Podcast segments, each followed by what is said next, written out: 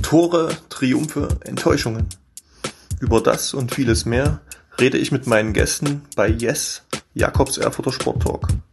Mein Name ist Jakob Maschke, Sportreporter der Thüringer Allgemeine und Thüringischen Landeszeitung. Viel Spaß! Hallo und willkommen bei Yes, Jakobs Erfurter Sporttalk.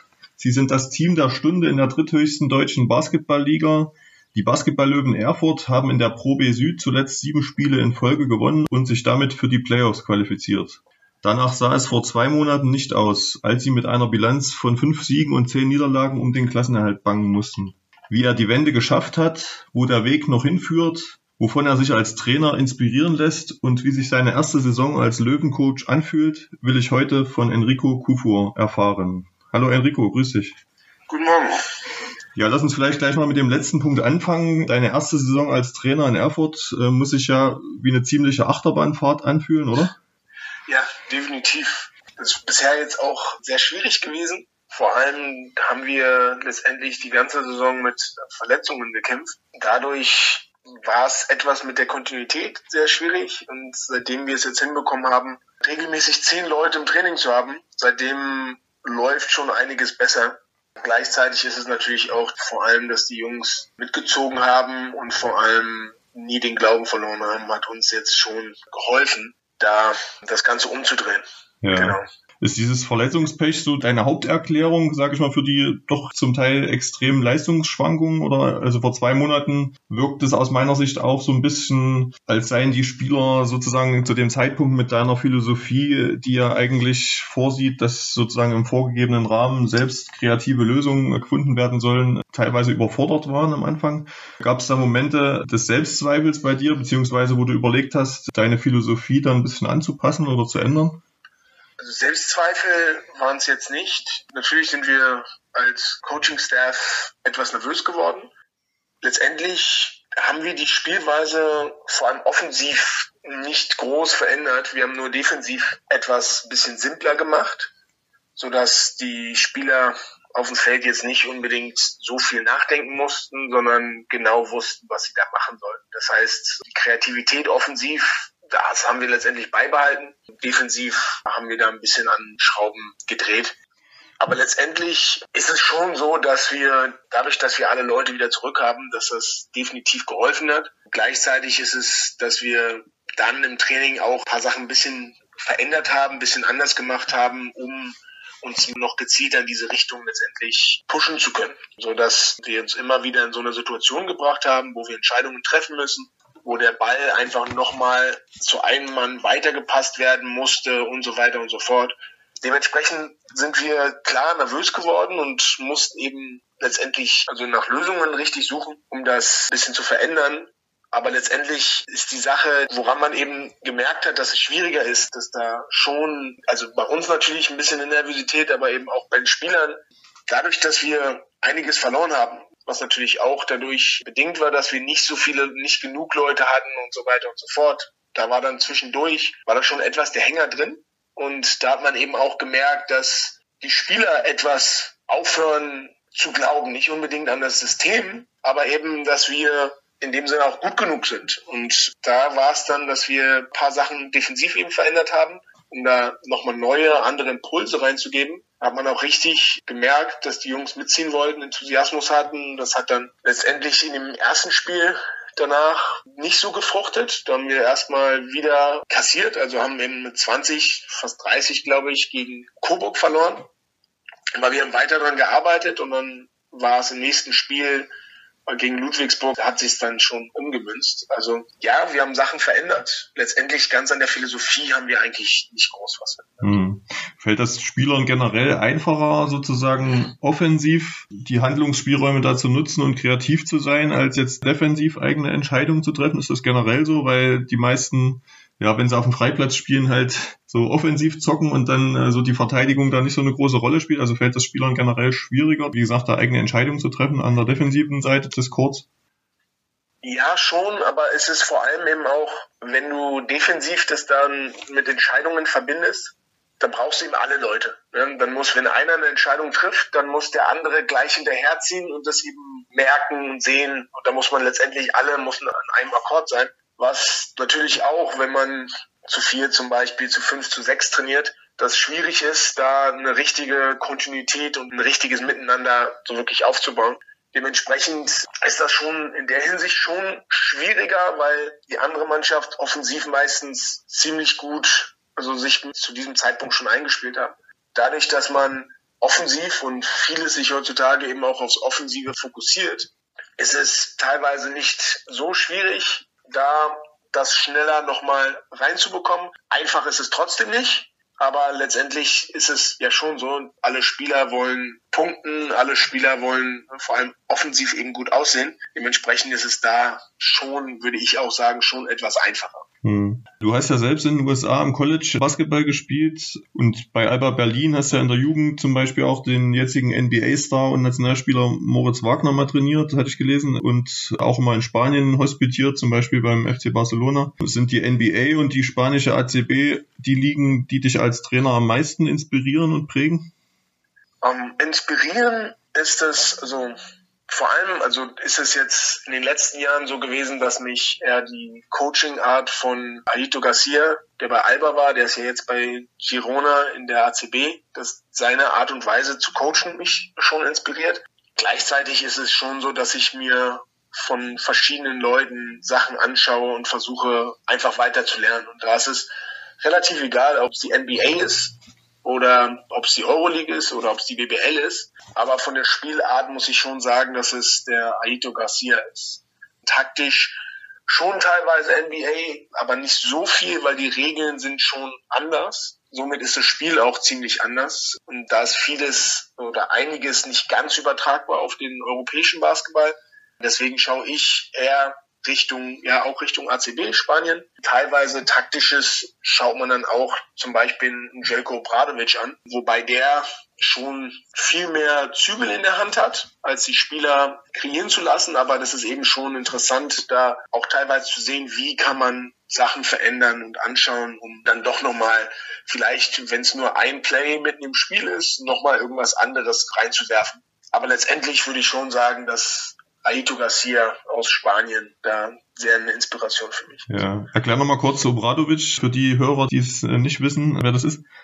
Jelko Obradovic ist momentan der Trainer von Partizan Belgrad in der Euroleague und er ist letztendlich auch der erfolgreichste Trainer Europas. Also bezüglich Meisterschaften, also Euroleague-Meisterschaften und auch in den, in den, Ländern die Meisterschaften. Ja. Wer war aus deiner Sicht der beste Spieler, den du bisher gecoacht hast? War das Mo Wagner oder ein anderer? Gecoacht muss ich schon sagen, dass es Moritz Wagner ist. Also wobei zu der Zeit, also hatten wir schon einige Spieler auch und da gibt es auch andere, die ein sehr hohes Level erreicht haben und auch zu dem Zeitpunkt eventuell sogar noch besser waren zu dem Zeitpunkt. Also Ismet Akpina hatten wir auch damals bei Alba Berlin, auch ein Tim Schneider oder ein Moses Pölking, gegen den wir jetzt in der Pro B gespielt haben, der aus meiner Sicht eigentlich eher ein Pro A oder sogar Bundesligaspieler ist. Da waren schon einige Spieler bei. Wir haben jetzt sozusagen darüber gesprochen, dass du eben auch gern kreative Freiräume lässt. Wie stellst du da sicher, dass ein Spieler sozusagen diese entspannte Art und den Freiraum, den du ihnen auf dem Feld gibst, nicht ausnutzt? Also kannst du auch richtig ungemütlich werden, wenn du merkst, äh, das geht in so eine Richtung? Also ungemütlich, glaube ich, als Trainer muss man auch werden können. Ja. Ansonsten ist es definitiv etwas, wo die Spieler einen auf der Nase herumtanzen. Aber letztendlich versuche ich es gar nicht unbedingt über diese Art und Weise zu machen. Ich versuche eigentlich eher einen Bezug zu den Spielern herzustellen, eine Beziehung zu denen aufzubauen, was jetzt kontraintuitiv sich anhört, aber ob es jetzt eben auch ist, auch Training, teilweise vielleicht einfach Sprüche oder Witze eben raushauen, den Spieler aber auch gleichzeitig richtig gut kennenlernen sodass da letztendlich eine Beziehung auch ist.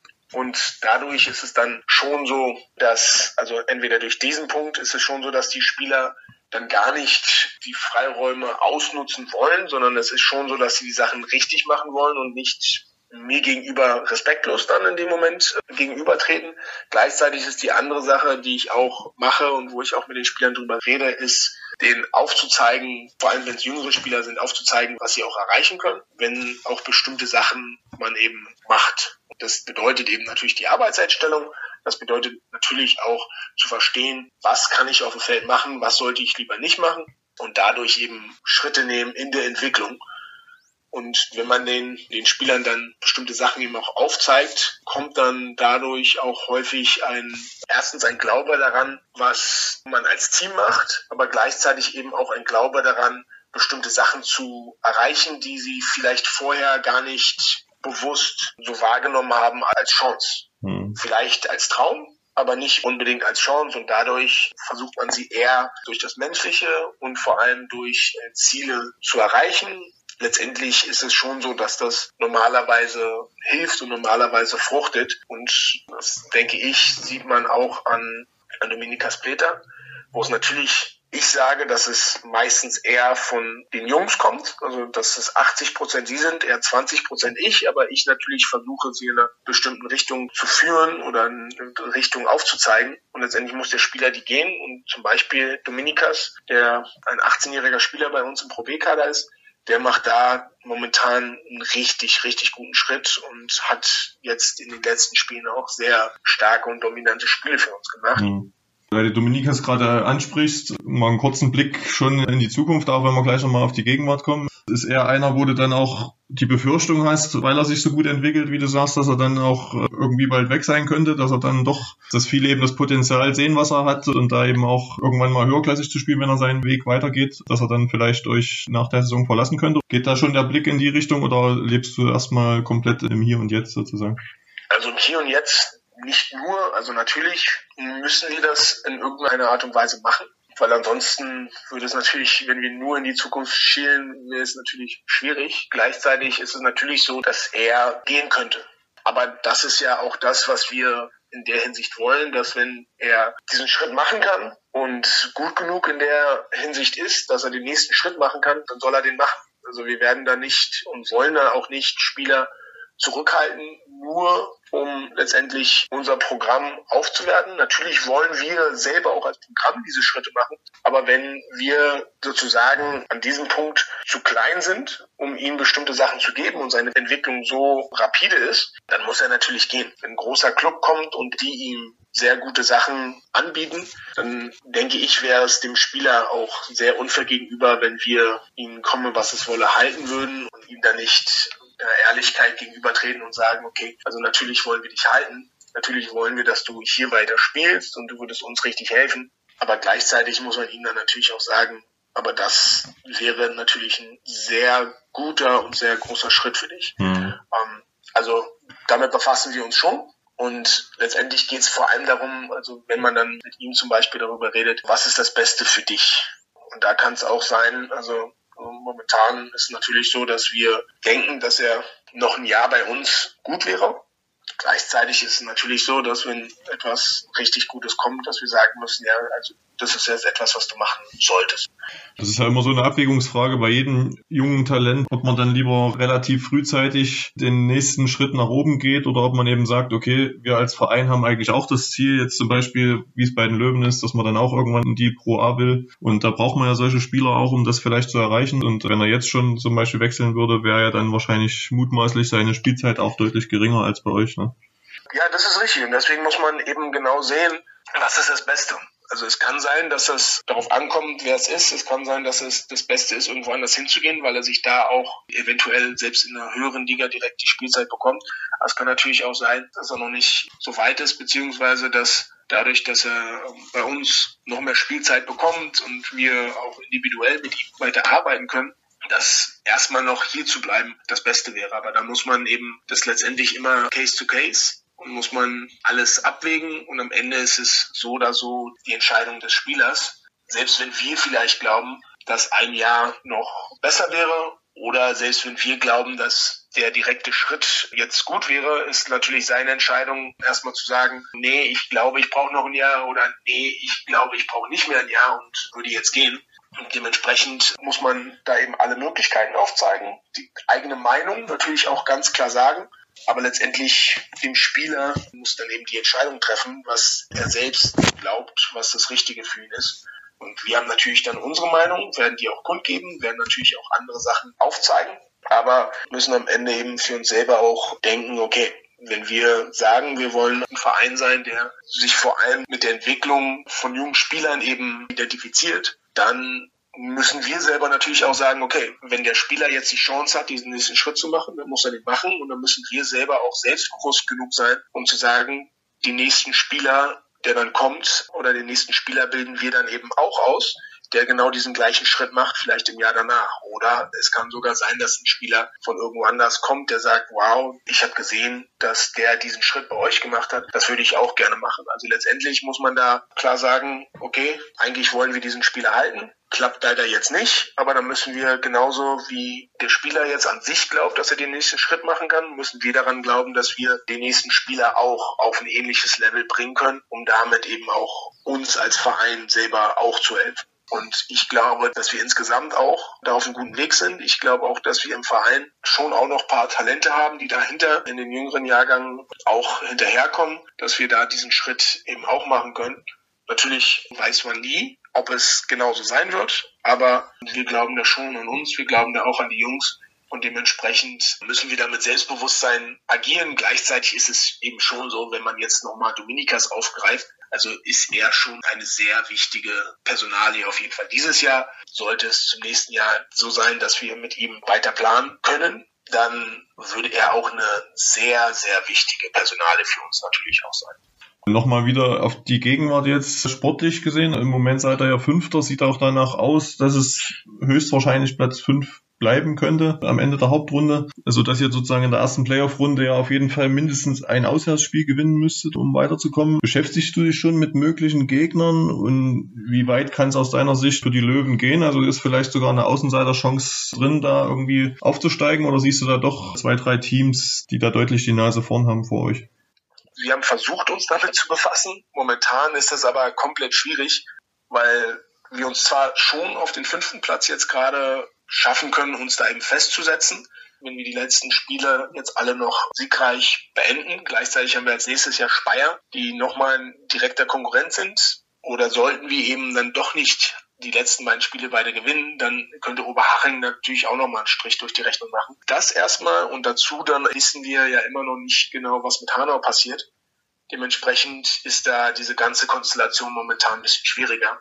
Also haben wir jetzt erstmal gesagt, wir kümmern uns jetzt erstmal um die nächsten Spiele und wenn wir die dann gespielt haben, dann können wir uns darum kümmern, wer als nächstes überhaupt kommt, weil letztendlich wir nicht wissen, was mit Hanau jetzt passieren wird. Was ist da los in Hanau? Die Hanauer, die haben Insolvenz gemeldet. Also jetzt haben sie auf jeden Fall die letzten beiden Spieltage noch gespielt, aber die Unterlagen müssen von der Liga eingereicht werden und es kann eben sein, dass die, die Playoffs sogar noch spielen dürften, aber nächste Saison nicht in der Liga werden. Also, weil ich es richtig verstanden habe. Aber es könnte auch sein, dass dann die Playoffs nicht gespielt werden. Also, dass da alles hängt noch irgendwie in der Schwebe, wo man nicht ganz genau weiß, okay. Äh, was passiert. Also könnte es auch sein, dass ihr als Fünfter dann sogar Heimrecht hättet, eventuell. Hanau ist ja bei uns in der Staffel, in der Südstaffel. Das kann auch sein, dass wir auf den vierten Platz rutschen. Es kann sein, dass wir fünfter Platz bleiben. Wie das ganz genau ist, wissen wir leider nicht. Wie die Liga sich entscheidet, das genau handzuhaben. Dementsprechend ist es eben so, okay, wir werden jetzt einfach unsere Spiele spielen und werden danach sehen, was es ganz genau sein mhm. wird. Letztendlich müssen wir jetzt erstmal natürlich gegen Speyer spielen, dann nochmal gegen Frankfurt spielen und jetzt letztendlich erstmal dafür sorgen, dass wir die Sachen, die wir selber in der Hand haben oder selber beeinflussen können, erstmal machen und dann eben sehen, was sonst noch passiert. Und wenn es dann in die Playoffs geht, sind wir definitiv da, haben wir das Selbstvertrauen zu sagen, dass wir alle Mannschaften schlagen können also da gibt es definitiv sehr starke Mannschaften, zum Beispiel mit Koblenz, zum Beispiel mit den BSW Sixers und auch der Lok Bernau. Gleichzeitig glauben wir schon, dass wir alle Mannschaften schlagen können. Aber da muss natürlich, bedeutet es natürlich auch, dass wir gute Spiele spielen müssen. Also wir haben ja auch schon einiges an Spielen verloren, wo wir nicht besonders gute Spiele gespielt haben. Dann haben wir jetzt natürlich sieben in Folge gewonnen, wo wir gute Spiele und teilweise auch schwierigere Spiele, wo wir nicht so gut gespielt haben, aber trotzdem ein Spiel gewinnen konnten. Aber letztendlich ist es eben, ist es eben schon so, dass wir, wenn wir unser besten Basketball spielen, können wir schon jede Mannschaft schlagen, aber das müssen wir erstmal hinbekommen, weiterhin regelmäßig ab, abzurufen. Da gibt es noch ein paar Schritte hin, bis wir da sind. Also dementsprechend haben wir vor keiner Mannschaft Angst. Gleichzeitig ist es natürlich auch so, dass wir jetzt nicht sagen können, wir werden mit Sicherheit jede Mannschaft schlagen. Aber wir sind schon selbstbewusst genug, um zu sagen, dass wir in der Serie jeder Mannschaft in der Liga Paroli bieten können. Du bist ja in der ersten Zeit hier in Erfurt, zwischen Erfurt und deiner Geburtsstadt Berlin gependelt. Hast du inzwischen eine schöne Wohnung gefunden? Ja, ich habe eine schöne Wohnung und fühle mich hier auch wohl. Also Erfurt ist schon eine schöne Stadt die Leute, die ich kennengelernt habe, vor allem die Leute um den Verein herum, sind auch sehr gute Menschen. Dementsprechend fühle ich mich hier auch wohl. Okay. Und das heißt im Umkehrschluss, du willst auch für längere Zeit als Trainer in Erfurt bleiben? Ja, also ich habe jetzt auf jeden Fall für die kommende Saison auch noch Vertrag. Dementsprechend ist es jetzt auch nicht so, dass ich jetzt eine Saison hier bin und dann sage, okay, das reicht mir, ciao. Das würde ich jetzt also definitiv nicht machen. Ich fühle mich hier wohl und denke auch, dass wir ein sehr, sehr gutes Programm haben, wo wir vorhaben, schon ein paar Sachen aufzubauen. Dementsprechend also fühle ich mich wohl und freue mich eben vor allem auch darauf, was wir hier momentan machen und was wir aufbauen. Ja, das klingt doch alles ganz gut, Enrico. Danke für die Zeit auf jeden Fall die du dir genommen hast. Und äh, natürlich wünschen wir euch, dir und deinem Team, dass das so weitergeht mit der Siegesserie und dass ihr da noch für Furore sorgen könnt in dieser Saison. Vielen Dank, das hoffen wir natürlich auch und wir werden auch hart daran arbeiten, dass wir uns die beste Chance dafür geben, dass es weiterhin so läuft. Vielen Dank. Dankeschön, ja. Yes! Wenn Ihnen, liebe Zuhörer, der Podcast gefällt, können Sie ihn gern auf der Homepage der Thüringer Allgemeine oder Thüringischen Landeszeitung abonnieren. Feedback, Fragen und Anregungen können Sie per Mail über jakob.maschke.funkemedien.de oder bei Facebook an mich richten. Bis zum nächsten Mal.